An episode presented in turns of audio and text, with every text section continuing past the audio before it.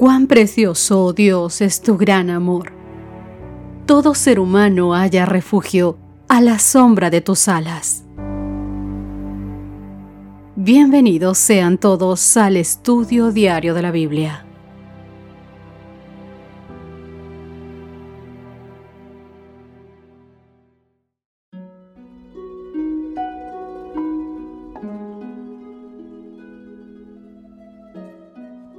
Muy buenos días mis queridos amigos y amigas de Evangelike. Gracias damos a Dios por este nuevo día y por la dicha de seguirte acompañando.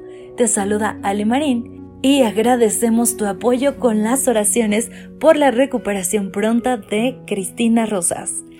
Vamos a comenzar esta mañana dando lectura a nuestro texto para memorizar que se encuentra en Primera de Juan 5, 11 y 12. Y este es el testimonio que Dios nos ha dado vida eterna, y esta vida está en su Hijo. El que tiene al Hijo tiene la vida, el que no tiene al Hijo de Dios no tiene la vida.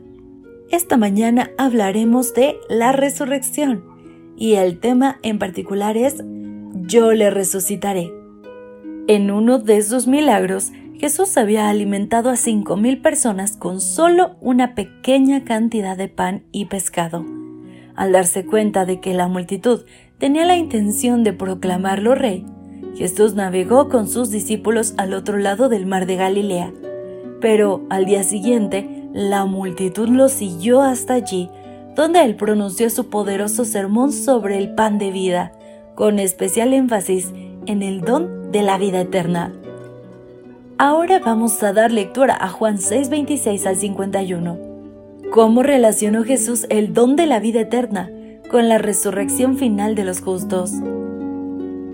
Respondió Jesús y les dijo, De cierto, de cierto os digo que me buscáis, no porque habéis visto las señales, sino porque comisteis el pan y os saciasteis. Trabajad no por la comida que perece, sino por la comida que a vida eterna permanece, la cual el Hijo del Hombre os dará porque a éste señaló Dios el Padre. Entonces le dijeron, ¿qué debemos hacer para poner en práctica las obras de Dios? Respondió Jesús y les dijo, Esta es la obra de Dios, que creáis en el que Él ha enviado. Le dijeron entonces, ¿qué señal pues haces tú para que veamos y te creamos? ¿Qué obra haces? Nuestros padres comieron el maná en el desierto, como está escrito, pan del cielo les dio a comer. Y Jesús les dijo, De cierto, de cierto os digo, no os dio Moisés el pan del desierto, mas mi Padre os da el verdadero pan del cielo, porque el pan de Dios es aquel que descendió del cielo y da vida al mundo. Le dijeron, Señor, danos siempre este pan. Jesús les dijo, Yo soy el pan de vida, el que a mí viene nunca tendrá hambre, y el que en mí cree no tendrá jamás sed. Mas os he dicho que aunque me habéis visto, no creéis. Todo lo que el Padre me da vendrá a mí. Y el que a mí viene, no le echo fuera, porque he descendido del cielo, no para hacer mi voluntad, sino la voluntad del que me envió. Y esta es la voluntad del Padre, el que me envió, que de todo lo que me diere no pierda yo nada, sino que lo resucite en el día postrero. Y esta es la voluntad del que me ha enviado, que todo aquel que ve al Hijo y cree en Él tenga vida eterna, y yo le resucitaré en el día postrero.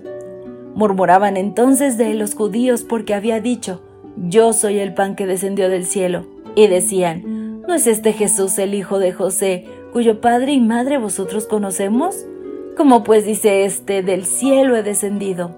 Jesús respondió y les dijo, No murmuréis entre vosotros, ninguno puede venir a mí si el Padre que me envió no le trajere, y yo lo resucitaré en el día postrero.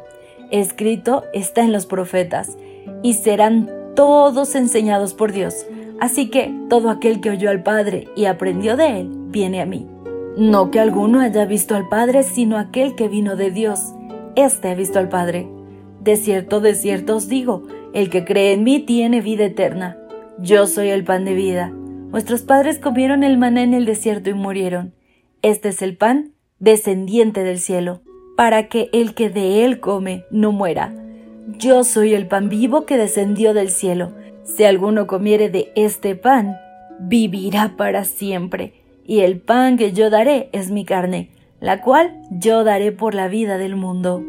En su sermón, Jesús destacó tres conceptos básicos en cuanto a la vida eterna.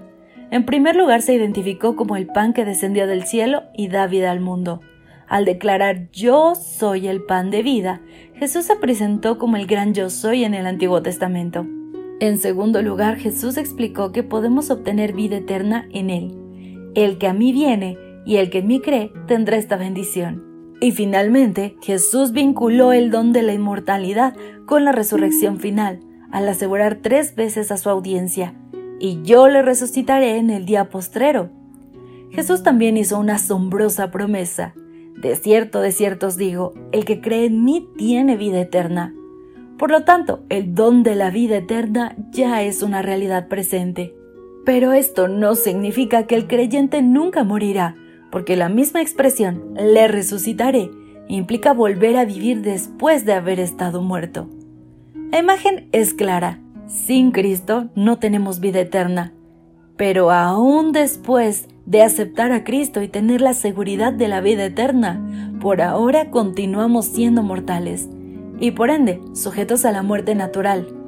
En la segunda venida, Jesús nos resucitará y en ese mismo momento nos dará el don de la inmortalidad que ya era nuestro. La garantía de este don no proviene de una supuesta inmortalidad natural del alma, sino de la justicia de Jesús, que recibimos por la fe en Él. Medita sobre las palabras de Jesús de que si crees en Él, tienes ahora mismo vida eterna. Esta maravillosa promesa, ¿cómo puede ayudarte a afrontar la dolorosa realidad de nuestra mortalidad actual, aunque solo sea temporal? Reflexionemos en esta pregunta y vayamos a Cristo para que no demos ocasión a la duda. Después de todo, el día de nuestra salvación es hoy. Que Dios te bendiga.